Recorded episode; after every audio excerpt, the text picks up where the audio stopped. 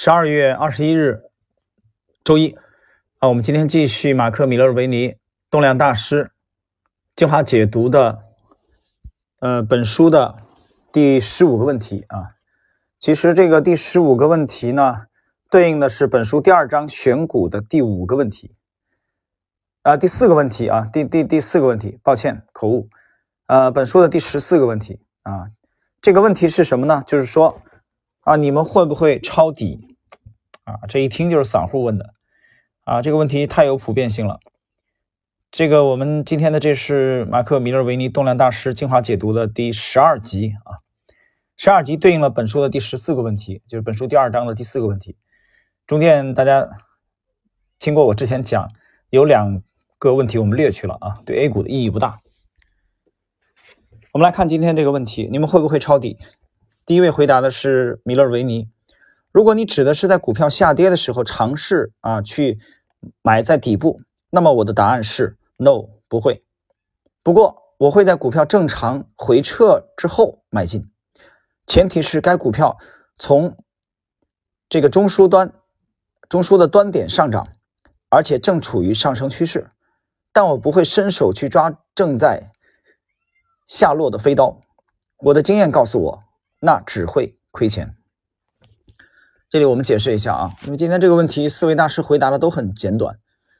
呃，米勒维尼的意思是什么？他第一这个斩钉截铁的说不会抄底，抄底就是左侧的，这个我们讲了啊，他不会抄底，但是他会在股票回撤的时候买进啊，回调的时候买进。但是这种回调呢有个前提，这个股票它要处于上升趋势，听清楚了吗？这个股票必须是上升趋势的回撤，他才会考虑买进。这是马克·米勒维尼。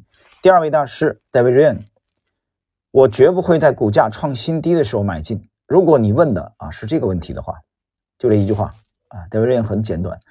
呃，David Ryan 这个我们在九大投资基金经理访谈录当中啊，施瓦格对他的描述其实很生动了，大家可以倒回去听一下，在两三年之前我解读的 David Ryan 那个专辑啊，他的风格非常鲜明了。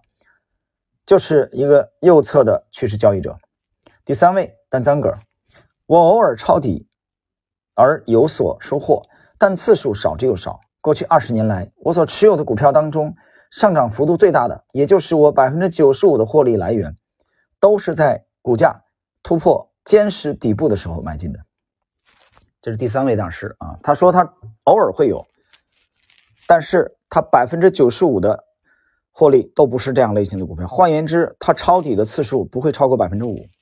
这是单张个。第四位，马克里奇二世，就动能投资而言啊，也就是解释一下，就趋势投资而言，我不会抄底，但我偶尔会在期货市场做抢帽子交易，使用的方法可以称之为抄底，但只在价差极小的市况下操作，并且使用时间停损啊，利用时间来这个止损，呃。大家看到了，这四位大师基本上都不用啊，有那么单三个用，很少用。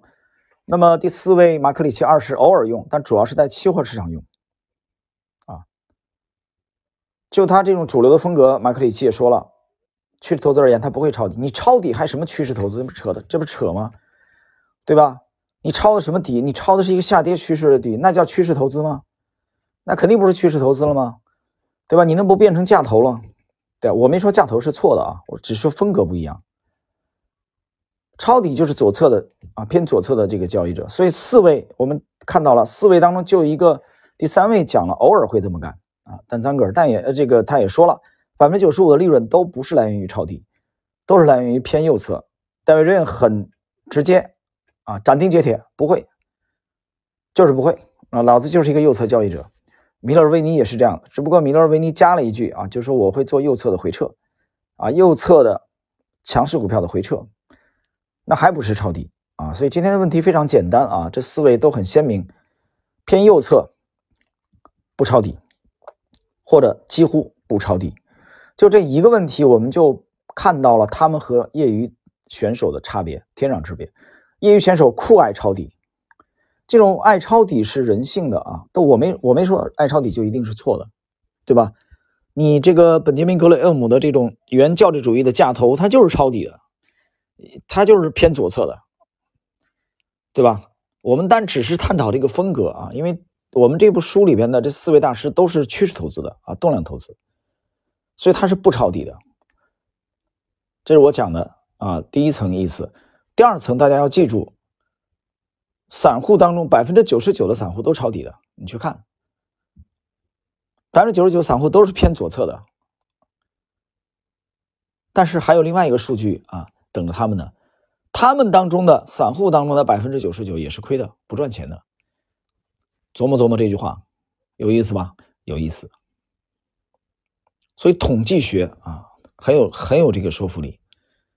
就散户当中的绝大多数都是抄底的，还有散户当中的绝大多数都喜欢低价股的，什么赌城赌重组啊、赌涨停啊，都都是他们喜欢干的事儿，酷爱低价股。但是呢？有这个市场很很公平啊，有个现象，你你又想取得明显超过他们的收益，你又每天干的事儿，每年干的事儿跟他们一样，行为模式啊，思维模式都一样，那是不可能的。所以，尽快的远离这个悲惨的群体，散告别散户的思维，是你迈向成功、靠近专业交易者的第一步。好了，朋友们，今天时间非常简短啊，我们的第。十二集，动量大师精华解读第十二集内容就到这里。下一集我们将继续解答这个本书第二章选股的后续问题。